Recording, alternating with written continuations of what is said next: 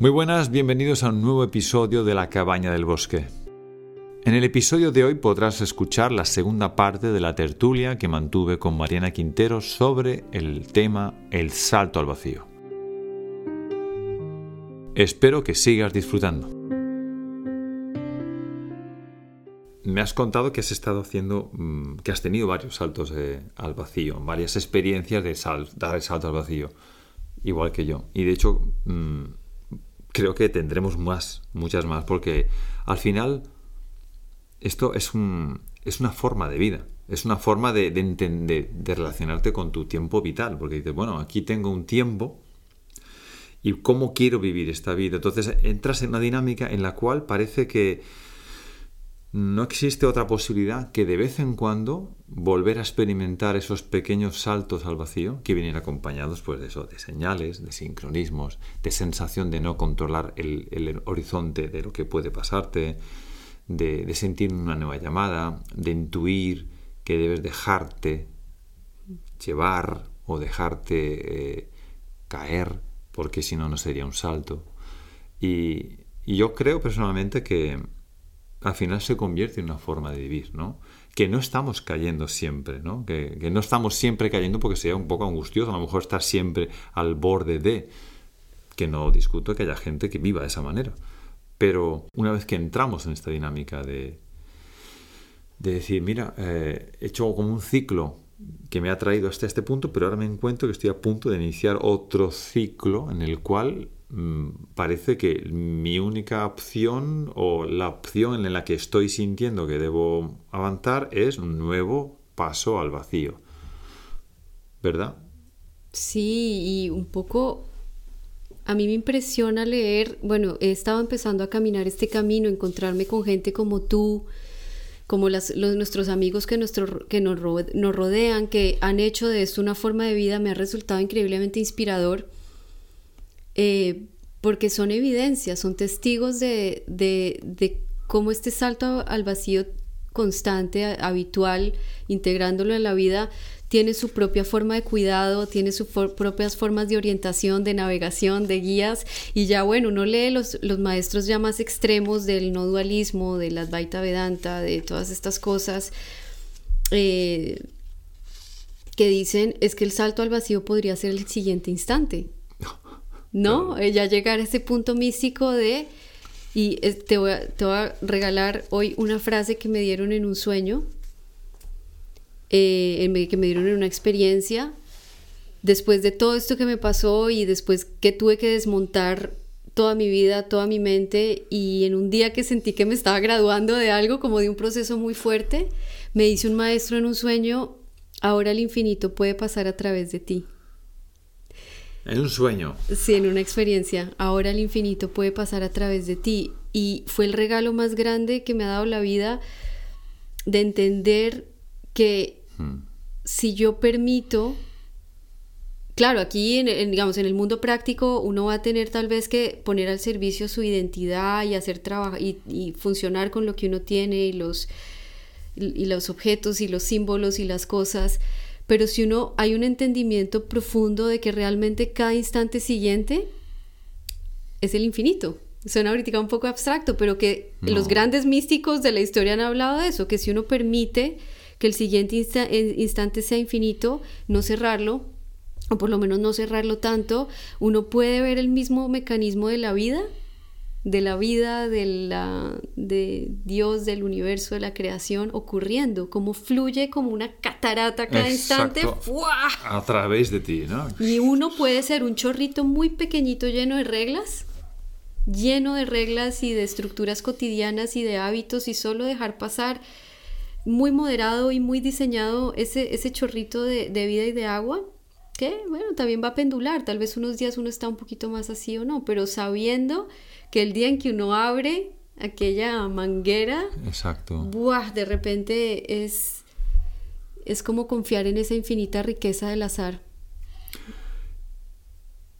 Estoy buscando uno de los papelitos, pero es el papelito de la rendición. creo que te dije que este no lo tenía anotado, pero tenía el de renuncia. Porque la palabra rendición eh, yo la veo muy, muy ligada a rendirte a uno mismo, porque al final tienes una, tenemos una, una especie de predisposición a actuar de una manera, a pensar de una manera, hemos construido una, mentalmente unas estructuras, otras son eh, como mecanismos nuestros de, de respuesta, o bien sean emocionales o de actuación, llega un momento en que no nos sirven, o que de pronto dices, bueno, me ha servido hasta hoy, me ha servido hasta ahora, he pasado por saltos X al vacío y por experiencias más allá de lo normal, ¿no? Y vuelvo a tener la necesidad de rendir, rendir esta, esta, este, este nuevo equipaje de, de, conocimientos o de visión. Y es como que vuelve a ser otra forma de vivir. tengo que de vez en cuando rendir o sea, rendirme a mí mismo, decir, mira, no sé nada, o mejor, en este momento prefiero no saber ni aplicar nada de lo que creo que sé, y a ver qué, dónde me estoy, hacia dónde me lleva la vida. Entonces, pero llegado a este punto, Mariana, llegado a este punto, ya hemos dado eh, un espacio a esto, a algo más grande que nosotros. Mm. Que hasta entonces al principio a lo mejor no estaba eso. Esto estaba como, bueno, puede ser a un nivel teórico aquí, pero cuando ya le has dado el espacio, que como tú lo estabas describiendo antes, primero pedía ayuda, segundo, ayúdame a entender. Eso es diferente. Está aquí ya. Ya le has dado un espacio. Está aquí. Hmm. Y eso quiere decir, cuando digo aquí, aunque sea afuera, es dentro. Al final ya está dentro de ti esa, eso algo más grande, ¿no? Porque creemos que estamos dentro de eso, pero en el fondo todo está aquí dentro. Entonces, cuando tú ya le has dado un espacio a eso más grande, decir, mira, esto me ayuda a entender o me ayuda a decir, mira, yo me rindo, actúa. Porque yo a partir de hoy no tengo claro el movimiento, estoy en un, en un momento en el cual si decido algo parece que me estoy equivocando, entonces la duda o la situación un poco intensa en la que estás viviendo, es como que nuevamente dices, eh, vale, me rindo. Paro y digo, actúa, o me dejo, o muéstrame. Entonces buscas señales, sincronismos. Ese es el hábito ya. ¿Verdad? la cotidianidad es esto. Ok. Paro y que sea ni que sea una respiración, no sé qué decir en este momento. Paro. Paro. Me rindo. Me rindo. Actúa. Y actúas, exacto. A ti te llegan también las, los acompañamientos de, de esa algo más grande, de ese guía, de ese maestro. Vamos a poner la etiqueta que, bueno, la forma de escribirlo que con la que te sientes más cómoda, ¿no? Te, llevan, te llegan en momentos del día en los cuales tú estás más predispuesta a escuchar, a recibir, a integrar, ¿verdad? Mm. Momentos como, por ejemplo, la noche, una meditación, Sí, básicamente cuando todo el, el córtex prefrontal está, está muerto. No, a ver, no por nada, y esto lo entendí mucho después, por qué me pasaba esas horas y por qué en esos estados transicionales de conciencia, básicamente porque la mente controladora está al mínimo todo este tema de los tambores, de, los estados mm, de las ondas cerebrales a cierta, a cierta, frecuencia, de los mantras, de los cantos, de los cuencos, es que están intentando, ¿no? Y creo que esto tú lo entiendes muy bien, ¿no? Como todo el trabajo que haces en, tu vida profesional, de llegar a que, una, a que una persona esté en un estado de apertura Exactamente. Y yo realmente tenía que estar noqueada para que aquella intervención divina pudiera llevarme o mostrarme o, o, o, ayudarme de la manera en que tenía que ayudarme. Entonces, no, yo nunca fui una persona de visiones diurnas, yo me tardé muchísimo en conectar diurnamente con un paisaje, con un árbol, porque literalmente tenía que estar en un estado donde mi mente controladora estuviera adormilada por ahí de vacaciones, para que esta otra parte que igual yo siempre desde ese momento la invité por la fascinación, o sea, sí tenía una carta de invitación, ven, ven, no, esta parte mía que ya no es la mente arquitecta controladora. Mm. sino esa, esa parte más profunda del ser, ya tenía mi carta de invitación, ella misma buscaba los momentos en los que yo me dejara ayudar y tenía que ser cuando yo estuviera así bien predispuesta. predispuesta y abierta. Claro. Y incluso hay veces que es más contundente y otras veces más sutil. A mí me pasa, fuera de los momentos habituales en los que estás más predispuesta, fuera de esos momentos vas a empezar a, a tener, vamos a llamarlo mensajes, que en el fondo eh, siempre están a la altura de tu capacidad de, de, entenderlos o de percibirlos o de incorporarlos, ¿sabes? Siempre. Cuando una persona le pasa algo, yo digo, está hablando su alma a través de eso que está pasándole. Por ejemplo, ahora me viene una expresión, dar tu brazo a torcer. ¿no? Y de pronto ves que a una persona que, que, que se ha torcido el brazo, en un, en un, hecho, haciendo algo, ah, es que me he torcido el brazo haciendo esto aquí, me duele y tal. Yo, ¿Y qué ha pasado? Entonces me doy cuenta que aparece esa frase en mi cabeza y yo digo, bueno, es increíble cómo el diálogo con nosotros de esto, de, de la vida, porque a veces yo pongo la etiqueta de la vida, se expresa en, en absolutamente toda la de todo lo que nos rodea, absolutamente. Entonces, Claro, si te pones a prestar demasiada atención, puedes volverte loco, en serio, porque todo, absolutamente todo, desde un perro que ladra a lo lejos hasta una mosca que ha pasado por aquí, un reflejo de luz que salte, todo al final forma parte de ese diálogo. Entonces, bueno, ya no es un mensaje, es un diálogo, esto es más. Entonces, claro, no me quiero volver loco y analizando, interpretando todos estos mensajes, pero es verdad que tengo a menudo la, la sensación de que existe un diálogo constante y que cuando estás predispuesto con, ganas a decir, bueno, venga, vamos a ver qué hay por aquí, llegan los mensajes, están ahí, están ahí. Y claros, ¿no? Eh, pasa un camión que está escrito unas letras con un mensaje en su rotulado así en su lateral y dices, no puede ser, unos números que están sincrónicos, no puede ser. La música de la radio, justamente en ese momento el, el locutor ha dicho unas palabras y eso tiene que ver con lo mismo que estabas hablando, tropiezas y en ese momento que tropiezas estabas pensando algo, pum, pum, como para, ¿no? Entonces, todo esto para mí no son sincronías ni casualidades, porque no existen. Es un diálogo. Y lo tienes contigo mismo y con tu alma, constantemente. Cuando hay más personas, en mi caso, cuando hay más personas, yo percibo estas cosas, lo veo más claro, porque conmigo me cuesta más. Pero yo te digo que a ti seguramente, si no te está pasando, te va a pasar de ya. Yo quiero dar gracias públicamente aquí en el podcast a Luis Otero de la Rosa, porque es que, ¿qué me pasó a mí? Y porque eso que está hablando Luis, Luis ha sido, y Luis y Joan y las personas que nos rodean o con quien han salido a caminar acá en la isla de Mallorca, han sido cruciales, cruciales en mi proceso de pasar, a ver, me, me, empezó a pasar que, claro, yo estaba muy abierta a recibir mensajes, señales, todo aquello en mi mundo especialito de las experiencias extracorpóreas o los sueños. Y lo que siguió en los años siguientes fue empezar a entender, empezar a abrirme a que la vida, a que la vida, a que todo lo que acabas de hablar, Luis, me pasara en la vida despierta, a que no era una circunstancia especial de los sueños, a que la vida funciona exactamente como un sueño lúcido, que si yo quería aprender a estar lúcida en los sueños, tenía que estar lúcida aquí. Y se lo digo a todo el mundo que quiera aprender con sueños lúcidos, no se puede una cosa sin la otra. Si uno no está lúcido aquí, no va a estar muy difícil operar hacia otro, eh, en ese otro lado. Obviamente los, mundos empezaron a hibridar, yo ya empecé a ver cómo funcionaba lo del camión, lo de la mosca, lo del...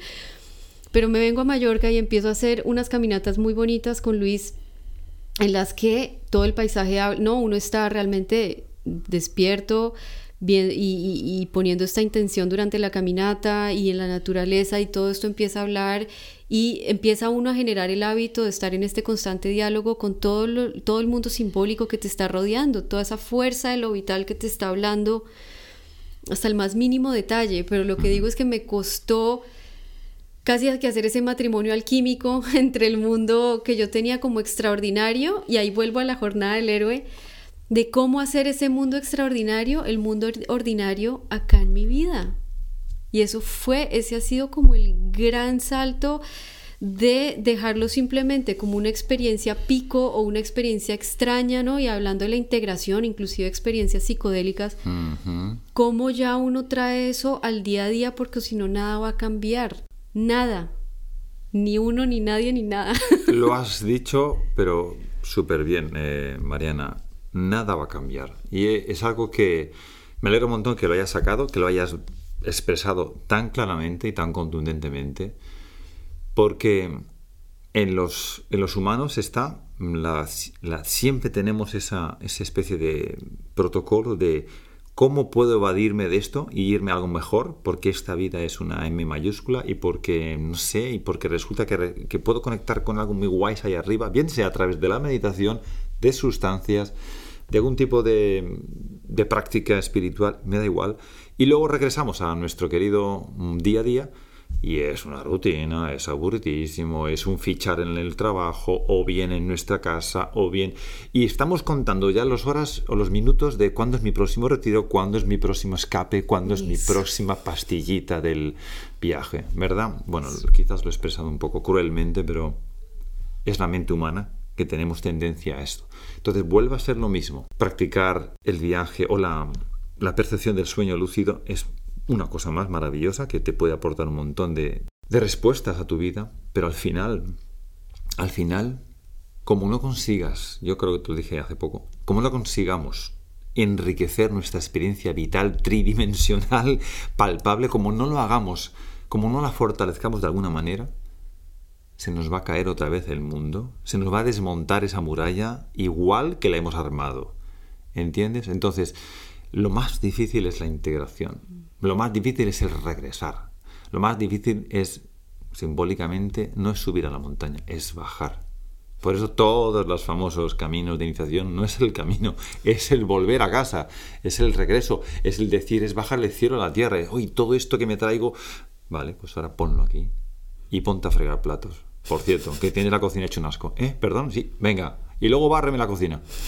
Esto es lo más difícil y entender que todo ese día a día, que toda esta este anclaje que nos ancla tan fuertemente a esta realidad, tiene tanto, tanto de magia como lo otro. Porque yo también he pasado por esa etapa, la misma etapa que tú has dicho, en la cual uno dice, quiero volver a, quiero volver a, quiero volver a tener. Entonces, claro, después de esas maravillosas experiencias, he tenido las mías, tú las tuyas y cada cual tiene las suyas, quieres volver. Pero entonces llega un momento en que como me costaba más tenerla o sentir que estaba unido a esa magia. Y entonces tienes al final que darte cuenta que tienes que volver. Tienes que volver a tu día a día, a tu casita, a tu cocina sucia, a tus cosas que solucionar y encontrar ahí la magia.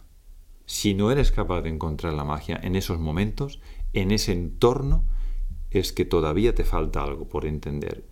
Y claro, cuando empiezas a verlo, no digo que las 24 horas estés viendo lo mágico, si lo consigues, pues igual ya estás iluminado. Pero, pero ver de vez en cuando magia, mensajes, acompañamientos, sincronismos, la danza, yo le llamo la danza, el baile, el baile cósmico, decir, bien, bien, o sea, como un para arriba y para abajo, pero me estoy dejando llevar, al mismo tiempo entiendo que todas las subidas y bajadas de, de mi sensación de vitalidad o alegría son parte de esta experiencia vital, entonces las tengo que incorporar, decir, bueno, pues mira, hoy no parece que tenga un día tan maravilloso, pero hace un momento pues todo esto que me ha pasado mm, me, ha, dado una, visión sobre tal tema o tal otra experiencia que me ayuden a un día más. Y al mm. final es, un poco el... Es vivir el presente, ¿no? O sea, no mm. tienes... No pierdes de vista que estás yendo hacia un horizonte, una dirección, pero sin saber definir lo que es ese horizonte, porque a lo mejor no dices, bueno, no sé exactamente lo, hacia dónde voy, pero sé que hacia dónde voy es donde tengo que ir. Sí, y me haces pensar, bueno, ya tengo obviamente varios años eh, de, experiencias de viaje astral, de sueños lúcidos, de todo aquello, y yo le, y, la gente me, me pregunta, ¡guau, qué bien que puedes ir y ver todos esos lugares, seres interdimensionales y todo aquello! Pero yo le digo a la gente realmente lo que han sido estos años ha sido un trabajo terapéutico brutal conmigo misma para poder funcionar aquí, en la vida diurna. Y se lo voy a decir a, y, eh, obviamente solo mi caso personal, pero se lo voy a decir a, a, todo el mundo. Y es, inclusive al otro lado, en estas experiencias no puedes avanzar, o yo no he podido avanzar, por lo menos yo, yo no he podido avanzar si no trabajo cosas en la, vida, en la vida diurna con mi mamá, con mi papá, con el vecino. No, mucha gente me habla y como así, que entonces hablas telepáticamente con los seres, pero yo le digo, mire, son en, términos de experiencias de, de, mente compartida, inclusive en planos donde la, la, mente se puede compartir con otro y después en la vida diurna no puedes compartir aquí la cerca con el vecino porque se están peleando. es lo mismo. Exactamente. Si no logras resolver ese asunto con tu vecino que no se pueden ni ver y viven uno al lado del otro, ¿cómo pretendes compartir tu mente telepáticamente con ningún alien ni con nada? o sea, lo digo un poco así a lo bestia, pero es, mi experiencia personal de que si no haces el trabajo diurno de ser una mejor persona o de por lo menos entender qué es aquello que te hace el trigger, que te hace el gatillo de reactividad con tu mamá, con tu papá, porque tu sistema nervioso se altera con cualquier cosita, tu mente es la misma al otro lado, inclusive capa, la mente que funciona al otro lado es la mente más profunda, de más reactividad, de más trauma, de más gatillos, de más odios, de más mm, preconcepciones, creencias, límites. Todo aquello está funcionando al otro lado. Entonces, mm, sí, no, hay gente que dice, bueno, voy a hacer esto y visito no sé qué planeta y hago snowboarding y hago estas cosas. Pero la realidad del caso es que no van a poder avanzar, avanzar, no se puede avanzar mucho más que eso si uno no empieza a hacer un trabajo supremamente intensivo de transformación personal en la vida diurna. Y eso sí, yo lo sello y lo firmo. Yo estoy totalmente de acuerdo, Mariana. Además, no solo que lo firmes y lo selles, sino es que lo has tenido que poner en práctica. Porque te, vas, te has encontrado seguramente en que hay momentos en que dices, ¿y ahora qué? Claro, el ahora qué es integra esto que has vivido Sí que en el fondo lo que nos cuesta a los, humanos es integrar esa, la maravilla del más allá, la maravilla de lo que está más allá de, esta realidad, bien sea con mensajes, con vivencias, con... Pero es que hay que llevarse entero al más allá, y eso lo hablan todas las religiones y misticismos, y, y es como, no existe tal cosa como que de repente sales de aquí y eres otra persona, lo, te llevas entero con todo. Entonces realmente es un proceso de si se quiere, eh, ya digamos, hablando de llegar a un supuesto paraíso o un estado más ideal de quien es uno, más placentero, más pacífico, hay que llevarse entero. Eso no, no existe el escapismo, ¿no? Que la gente me dice, no, pues que eso que tú haces es puro escapismo. Yo no se puede. Uno se lleva entero al otro lado con todo lo que uno es, con todo y más una persona como yo que estaba en un estado de total depresión de muchos años y de autoaniquilación y de miedo y estaba en el, sistema nervioso totalmente alterado con todo. Lo que sigue a continuación es un trabajo de cada cosita de esas, cada experiencia diurna, nocturna, lo que fuera, ayudar a desmontar todo ese aparato de... Desmontar. Desmontarlo. Me ha gustado la palabra, no la he puesto en Más que descubrir otros mundos, eh, es lo que yo le dije hace un momento, es yo quería hacer todas las preguntas de la realidad, todas las cosas, y siempre me miraban con mucha ternura y es como no, no estás preguntando correctamente. Tienes que aprender a... y, lo digo y lo voy a decir, em, la gente se piensa que esto es como un oráculo o incluso que van a hacer un viaje tal vez de alguna planta sagrada y que van a poder ir al otro lado y hacer y que funciona como un oráculo. Yo no lo veo tan así, eh, de un oráculo fantástico tipo Google que te da la respuesta eh, a la realidad, sino que usualmente lo que siempre va a hacer es conócete a ti mismo cada vez más, porque si quieres conocer la realidad tienes que llegar a ser esa realidad infinita. No se puede, es como si quieres ser, entender qué es una mariposa en toda su completitud. No puede ser un humano mirando a la mariposa desde fuera, tienes que convertirte en la mariposa, no sé si se entiende, es como si quieres entender qué es el infinito, qué es Dios, te tienes que convertir en eso para poder entenderlo. Bueno, has llegado ya a un punto que quería que llegásemos, ¿no? Que al final, no al final, en un momento dado, cuando tu relación con ese más allá, con esa fuerza, con esa energía vital, con ese, esa presencia, se, se torna tan, tan familiar, tan cercana, hay un momento de integración en donde eh, lo he intentado describir con, lo he intentado describir con, frases, con, ejemplos y, al final se me, faltan las palabras, ¿no? Pero la metáfora visual que, mejor acompaña a este intento de descripción es la de es la del niño que lo lleva el papá y en un momento dado se gira y el papá está diciendo, ¿vas bien? ¿Y cómo? Ya sabes todo lo que tienes que saber, hijo mío. Y vas caminando y, te sientes solo, a lo mejor, y dices, pero me ha dejado... Y te das cuenta que ya caminas en una dirección estás solo, pero nunca estás solo, porque al final todo está en ti, ya lo tienes todo. Esa integración a la que yo estoy refiriéndome no es la... no está a nivel cognitivo, no es a nivel intelectual, ¿vale? Es a un nivel ya de... es dimensional, porque tú accedes a esa dimensión interna tuya en el momento en que dices, ah, pues sí, ya tengo esta respuesta. Ya tengo una pregunta, pero cuando ya has sabido formular la pregunta, ya sabes la respuesta. Y a lo mejor te ha gustado construir el momento, el espacio para hacer tu, vamos a entre, decirlo, una entrega de meditación o a través de... y has obtenido la respuesta que ya sabías antes. Y dices, es increíble, es verdad. Pero ¿por qué he necesitado construir mi espacio? ¿Por qué he necesitado ir a, acudir a mi altar? mi templo. Es verdad que tenemos nuestros templos. Mi templo es el bosque, el tuyo será una ermita perdida aquí, el otro será, no sé, la esquina, el rincón de su casa mejor acondicionado. Da igual. Pero te funciona y es importante que te funcione. Pero el siguiente paso debes saber que llegará un momento en que tú tendrás que ser tu propio templo, que es lo más difícil. Hmm. ¿Vale? Cuando dices, yo soy mi propio templo, que bien queda decirlo, pero ponerlo en práctica no es tan fácil. pero lo más difícil es saber que la voz que vas a escuchar también eres tú la voz. O sea, tienes que llegar a ese punto y decir, wow, integrar esto tan grande en mí, a nivel cognitivo, a nivel intelectual, sí, vale, pero experiencialmente, ¿cómo? Vuelves a sentirte pequeñito. Te estás sintiendo pequeño porque te estás imaginando que hasta ahora has estado separado de la gran fuente, separado de eso más grande que nosotros. Te has sentido separado. Por eso nos hemos sentido separados de eso que creemos que está allá, entendiendo por allá, separado de mí, alejado de mí.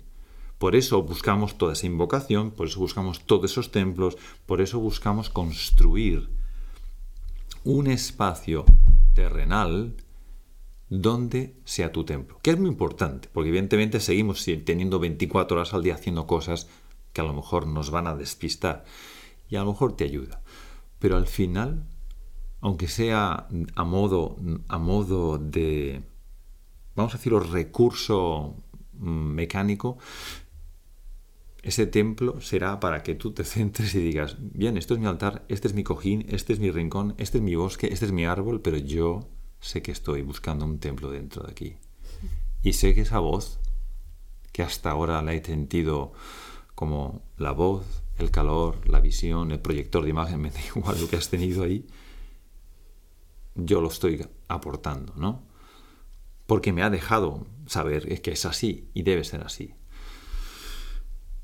Claro, hay un momento también de, tristeza, añoro, porque yo me encuentro en ese momento personalmente, cuando mm, después de haber tenido acceso a tanta magnífica despliegue de apoyo y ayuda y de introspección y de acompañamiento, en un momento te sientes muy solo, pero de vez en cuando parece que es como que estás, imagínate, caminando por el claustro de un monasterio, buscando, dando vueltas ahí y de pronto ves que en una de las puertas al otro lado está tu mentor que te saluda y se vuelve a meter en la puerta y dices, ya no puedes pillarlo, pero sabes que está ahí. Bueno, pues lo mismo, ya tienes cierta formación, experiencia, capacidad, preparación, estado para tú mismo encontrar esas respuestas. Desde la mente alta, desde la mente pequeña todavía somos como niños jugando en este jardín.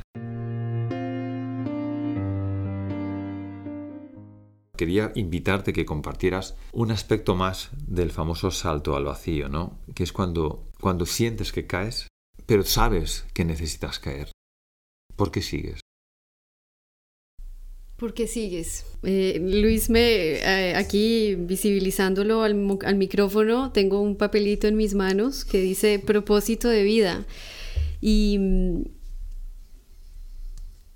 al final, la sensación de caída para mí, no puedo hablar por todo el mundo, pero ha sido realmente como un gran desnudamiento, no quitar capas y capas y capas de lo que yo creía que era la razón de mi existir, mi propósito, mi identidad.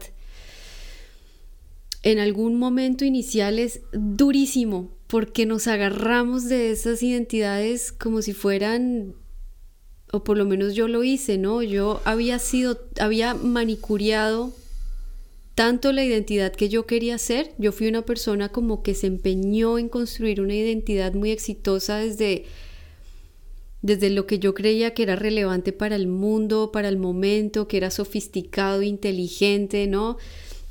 Trabajar en todos los temas de punta de inteligencia artificial, pero no solo eso, sino hacerlo desde un lugar de activismo y con las artes, o sea, era todo, era muy wow, wow.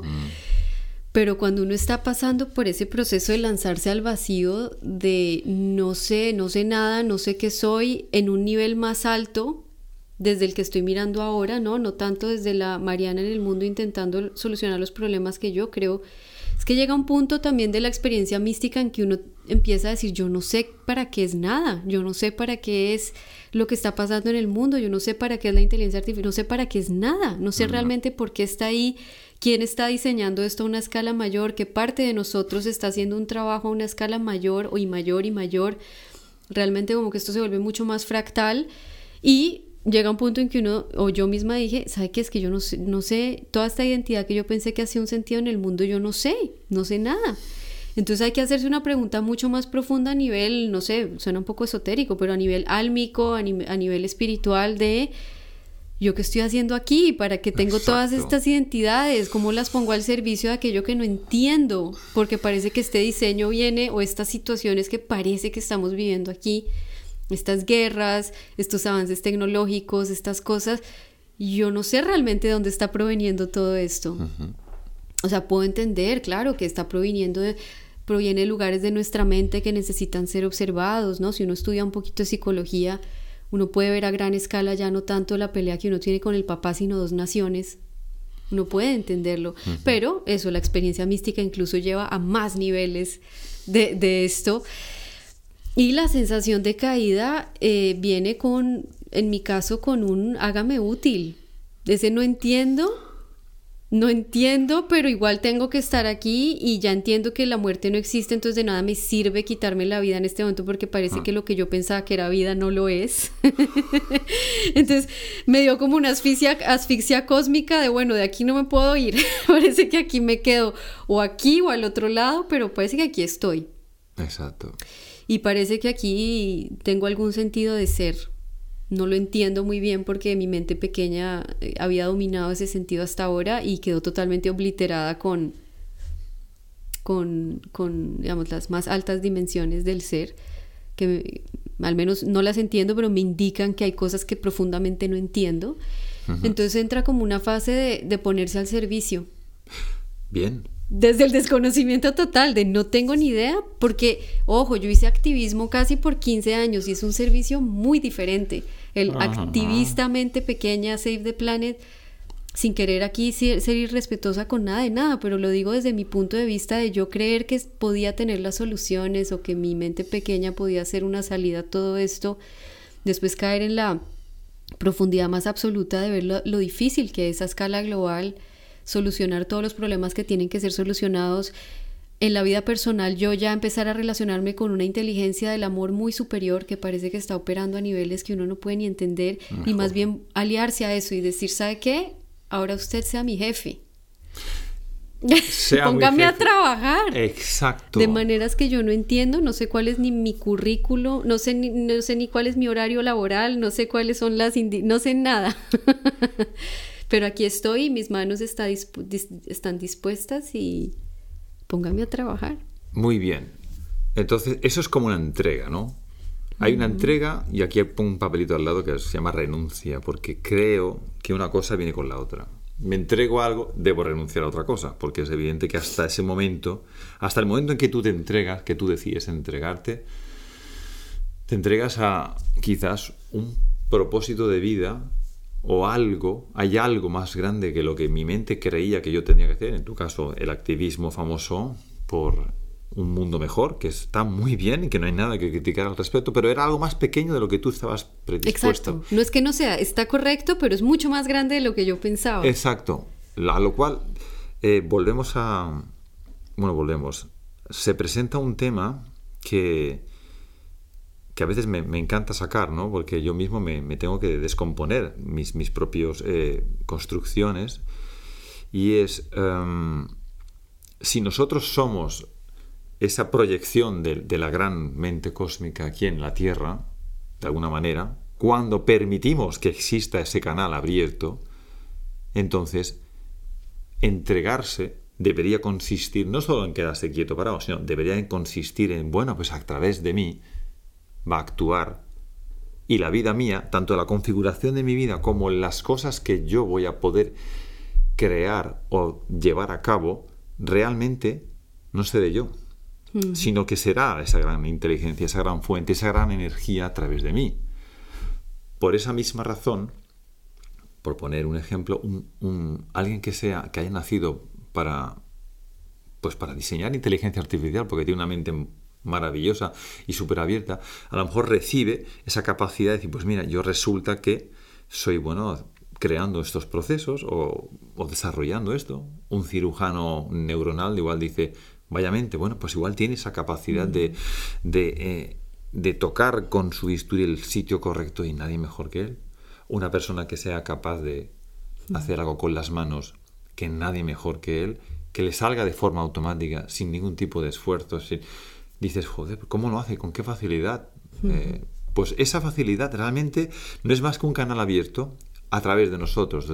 Yo a veces creo que claro, aunque solamente sea a nivel pragmático esos ejemplos, en el día a día tendría que ocurrir lo mismo, porque hay momentos en donde uno actúa y hay momentos en donde uno, sin actuar, pero con ese canal abierto, proyecta, proyecta lo que estás llamado a presenciar o a vivir experiencialmente, porque a lo mejor las sinergias con otras personas, los, los pequeños movimientos o acciones como la pieza del dominó que cae y empuja a las demás y tú no eres más que alguien que ha movido una pieza y dices, bueno, ¿esto qué ha sido? No sé, pero tenía que hacerlo y luego no sabes lo que ha pasado, pero a lo mejor ha generado una reacción X, pero lo has hecho mm. o has dejado que a través de ti la fuerza te diga, hazlo, ya verás por qué, si lo llegas a ver, ¿no?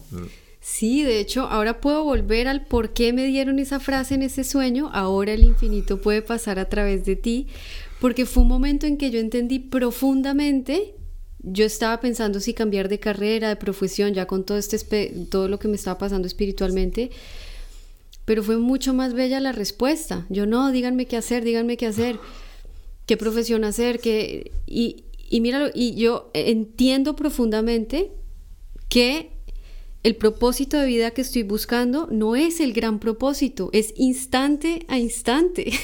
Es como esté en ese momento, vaya a hacer la compra al supermercado que en ese momento esa señora va a necesitar una sonrisa suya. Va, Por ejemplo.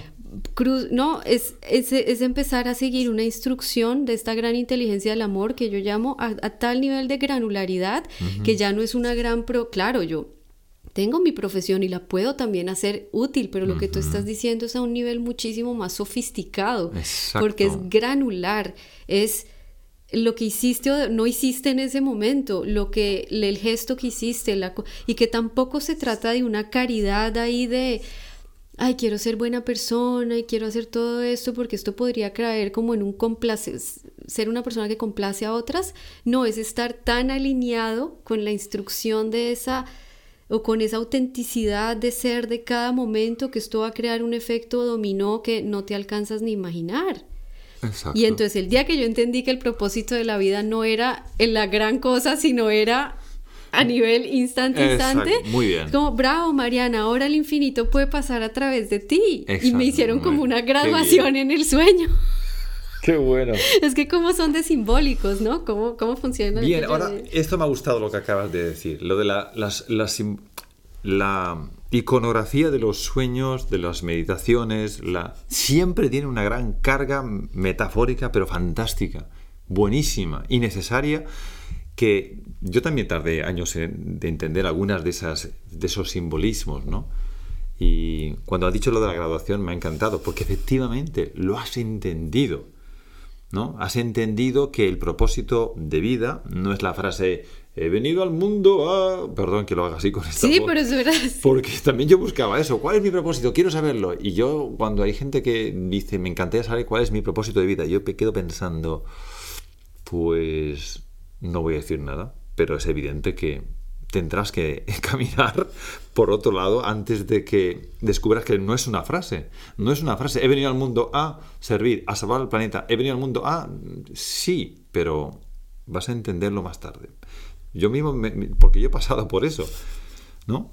Y, ya he tenido mis, mis, mis grandes eh, trabajos de meditación, donde lo primero que pregunté cuando tuve a alguien delante fue, oye, mm, ¿por qué estoy aquí? ¿No? Y, y, cuando obtenía respuestas, yo digo, pero qué respuesta más amplia y poco concreta, no podías haber dado... Claro, no, no estabas todavía preparado para entenderlo, Luis. Entonces, necesitado años después, años después. Entonces, un día descubres que ah, es un día a día, es un canal abierto, es una disponibilidad que...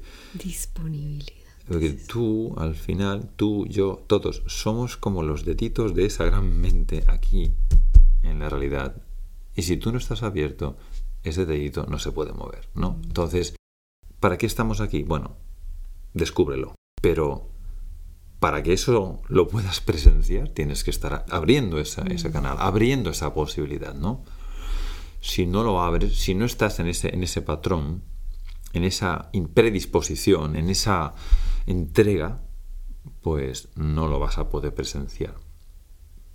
Y en este camino, Mariana, yo personalmente eh, no quiero dejar de mencionar que la mente pequeña, la humana, la terrenal, está siempre presente, con lo cual Mm, no es fácil estar 24 horas abierto todo el día. De hecho, no es mi caso, ni mucho menos.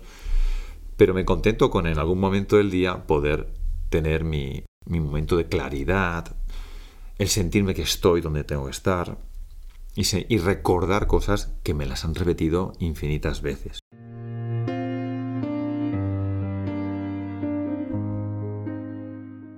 Te voy a ceder la palabra para que si te apetece hacer algún alguna aportación, a un cierre, a una mirada un poco más retrospectiva a lo que hemos hablado aquí. El tema, te lo recuerdo, que ha sido el salto al vacío, dar el salto al vacío.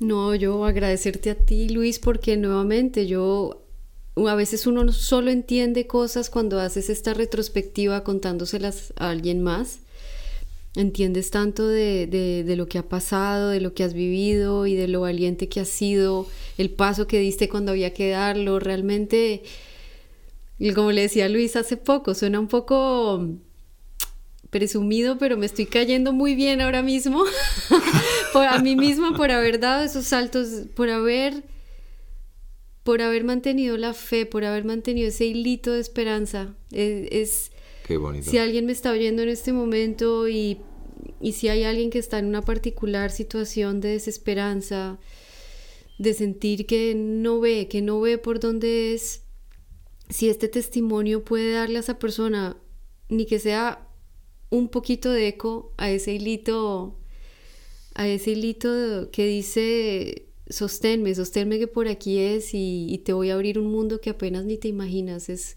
lo que yo hubiera querido decirle a esa Mariana como en el día más crítico de su vida es, me encantaría llegar sonriente y decirle, no te imaginas todas las cosas que vas a conocer, todas las cosas que vas a ver, todas las cosas que, ni, que aún ni te imaginas. Y muchas veces eso, cuando uno se le agota el mundo, no es el mundo, es solo un mundo. Muy buena. Muy chiquito. Me encanta esta frase. Esa es la que quiero dejar hoy, Luis, esa es la que quiero decir, porque muchas personas, especialmente en estos momentos donde uno solo ve guerras y solo ve cosas, claro que uno tiene esta noción del mundo, el mundo se va a acabar, el mundo, pero eh, realmente es, es eso, es muchas veces cuando uno siente que ya uno no cabe en el mundo o que ya no quiere estar en el mundo, es solo un mundo que ya está listo precisamente para irse, porque viene algo mucho más grande que, que te va a contener y que te va a mostrar su naturaleza y que te va a sorprender de maneras que aún no te imaginas. Si hay alguien que no creía que nada de esto fuera posible, era yo. Y yo no sé, yo no puedo hablar por el resto de la humanidad, pero al otro lado del vacío yo solo he encontrado amor. Pues me encanta esta frase para concluir tu, tu visita a la cabaña del bosque, porque exacto, es, es, solamente un mundo en el que a veces nos movemos y, y, cuando se nos queda pequeño no es el fin del mundo, sino al contrario, es, es la puerta para que se abra un nuevo mundo. Mm. Ojalá que este mensaje pueda servir a, a, las personas que realmente sienten que se quedan en una cajita pequeña y que no tienen salida, que no tienen esperanza, que no ven luz y resulta que en algún lugar de esa, de esa dependencia, en algún lugar de esa habitación, hay una brecha donde hay una pequeña entrada de luz. Esa brecha, simbólicamente hablando, se convierte en una puerta enorme en avenida para una, una experiencia mucho más grande. Bueno, Mariana, aquí han salido muchísimos temas, muchas experiencias, muchas cosas que a mí personalmente me han, me han tocado, me, he sentido muy identificado con tus palabras, con tus testimonios, con las con los relatos y las experiencias que has compartido y con las que me he atrevido a, intervenir compartiendo también algunas cosas personales porque por eso porque me he sentido muy identificado. Me atrevo a decir que saldrán nuevos temas con los que me encantaría compartir contigo porque estoy segurísimo que hay más temas muy vinculados a, a lo que hemos hablado, con lo cual pues me imagino que habrá otro encuentro y dejo esa puerta abierta sin saber ni cuándo ni cómo. Pero ahora toca pues concluir este episodio. Mariana, de verdad, muchísimas gracias de corazón por, por lo que hemos compartido aquí y ojalá que de aquí salga un episodio bonito y nuevamente queda abierta la puerta a una invitación futura. Gracias a ti, Luis.